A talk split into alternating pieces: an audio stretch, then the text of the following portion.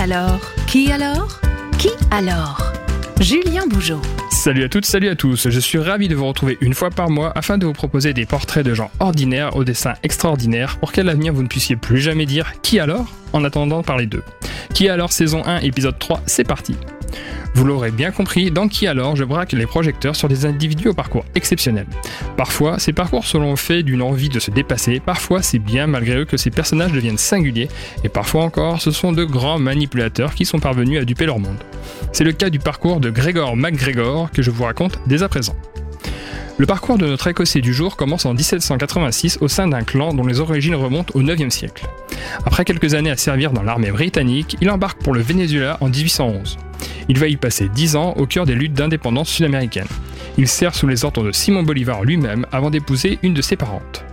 Mais MacGregor n'est pas fiable. Il dilapide les fonds, revend les bateaux, refuse de payer ses troupes. Un gars sûr, ou presque, comme on dirait, plus de deux siècles plus tard. Mais son coup d'éclat arrivera un peu plus tard puisqu'il est surtout connu pour avoir tenté d'attirer de 1821 à 1837 les investisseurs et les colons britanniques et français à Poyaïs. Le fameux territoire Poyaïs, me direz-vous. Comment ça? Vous ne le connaissez pas? Et pour cause, il s'agit d'un territoire fictif d'Amérique centrale imaginé par notre mercenaire écossais. Derrière cette création se cache une escroquerie d'ampleur encore considérée à l'heure actuelle comme l'une des fraudes les plus audacieuses de l'histoire puisqu'elle durera près de 16 ans de 1821 à 1837. L'histoire de cette escroquerie remonte seulement à 1820 lorsqu'il arrive au Honduras et se fait octroyer par un potentat local 32 000 hectares de terrain. Il s'agit plus ou moins d'un terrain vague qui ne se prête en réalité à aucune activité particulière.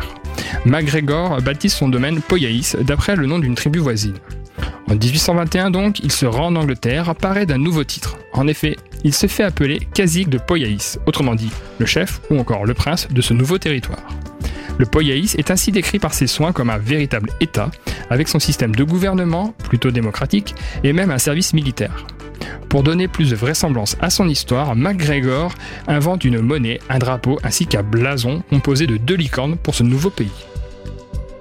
Par ailleurs, il publie le détail de ses actions pseudo-gouvernementales dans un journal anglais, s'échine à distribuer des brochures publicitaires et va même jusqu'à écrire et chanter des chansons louant la gloire de Poyaïs. Tous ces efforts n'auront pas été vains puisque son histoire fascine et suscite l'intérêt autour de lui à tel point que des Anglais vendent leurs biens pour aller faire fortune là-bas et croire aux belles promesses de MacGregor. Vous l'aurez compris, à l'arrivée, la désillusion est rude. En lieu et place d'une ville à l'européenne, avec son centre-ville, sa banque et son théâtre, les migrants découvrent une nature sauvage, faite de terres incultes et de quelques cabanes. Dans ce climat hostile aux nouveaux venus, une centaine de colons succombent à la malaria ou meurent d'inanition. Face à ce fiasco total, savez-vous ce qui est le plus surprenant? C'est qu'aucune de ces victimes ne s'est plainte officiellement en tentant de le poursuivre suite à sa supercherie. Après une fin de parcours qui l'a amené à continuer ses petites manœuvres borderline, notre Écossais bien malin s'en est allé dans des circonstances inconnues en 1845 lors d'une fuite au Venezuela. Quand on parle de roublardise et d'esprit de persuasion, il semble que le destin de Gregor MacGregor s'inscrive comme un exemple du genre.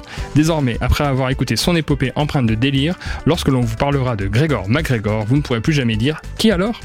A très bientôt pour un nouvel épisode de Qui alors, à la découverte d'un destin extraordinaire tout droit venu d'une personne banalement ordinaire.